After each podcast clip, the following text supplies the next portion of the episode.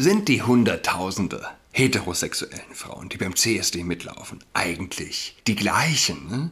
die sagen, Analsex sei für sie die höchste Form des Vertrauens?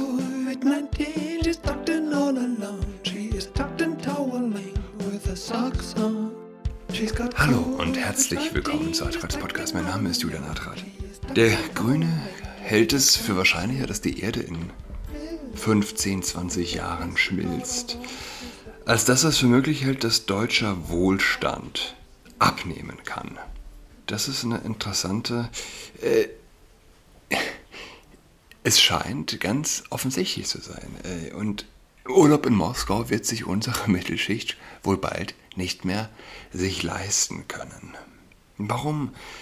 Wo, woher kommt dieser, diese Leichtgläubigkeit? Ich meine, sie glauben an 100 Geschlechter, aber deutschen Wohlstand halten sie über allem erhaben.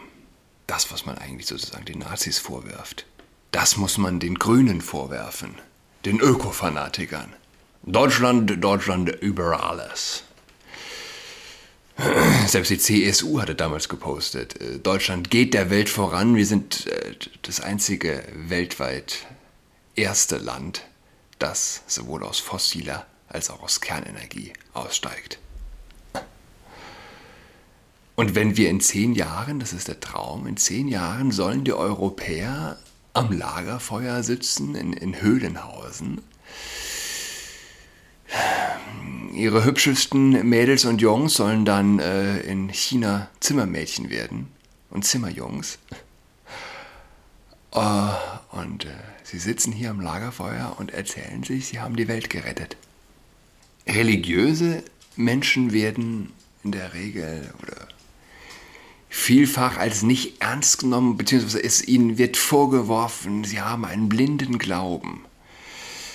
Aber zeig mir das säkulare Äquivalent äh, von, von äh, säkularen Gläubigen. Ja? Welcher religiöse Mensch glaubt derart blind seinen Propheten? Die, der Glaube, dass in 20, in 10, 20, 30 Jahren die Erde unbewohnbar sein wird?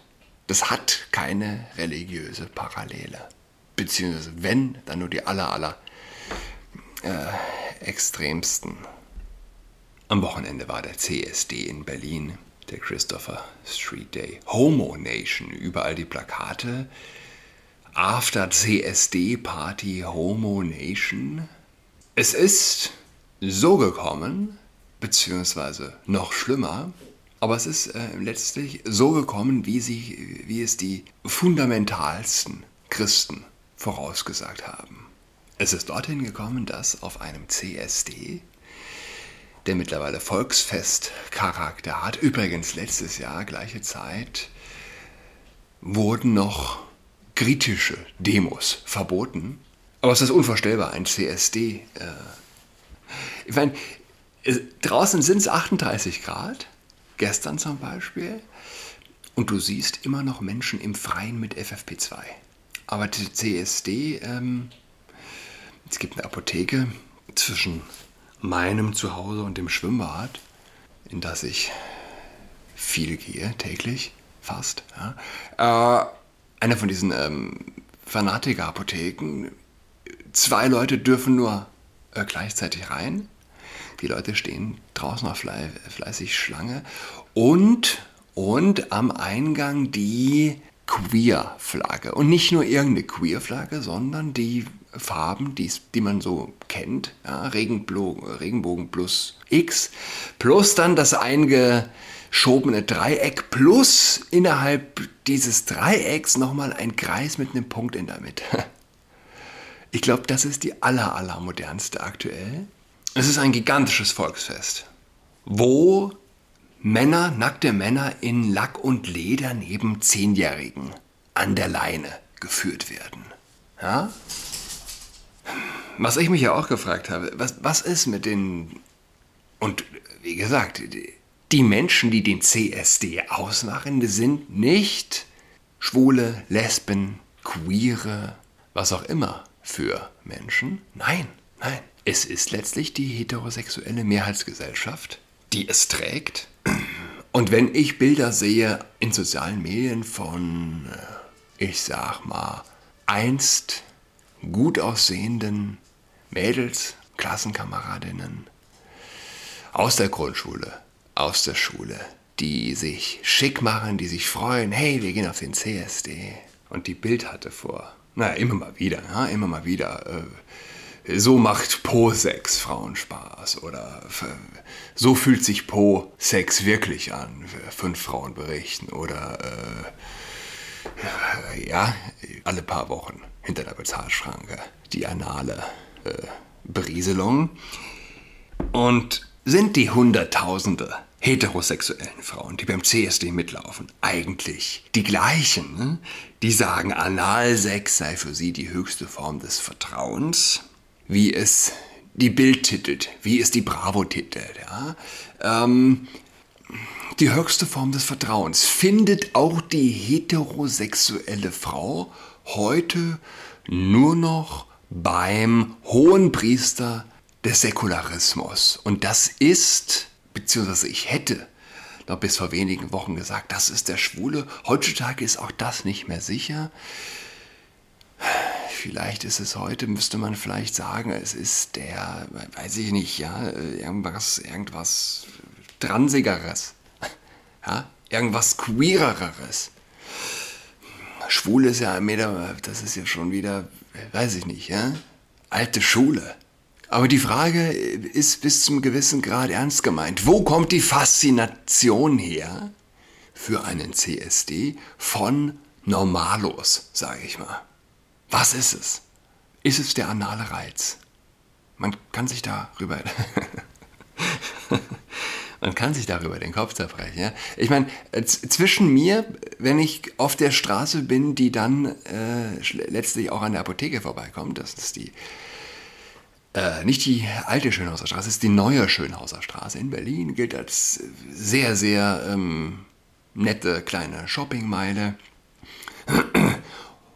Und zu Ehren des CSD äh, sind die großen Schaufenster voll gekleistert mit Homoerotik, mit ähm, ja, einem androgynen, oberkörperfreien Mann, dessen äh, wie nennt man diese Schambehaarung, die bis hoch zum Bauchnabel geht?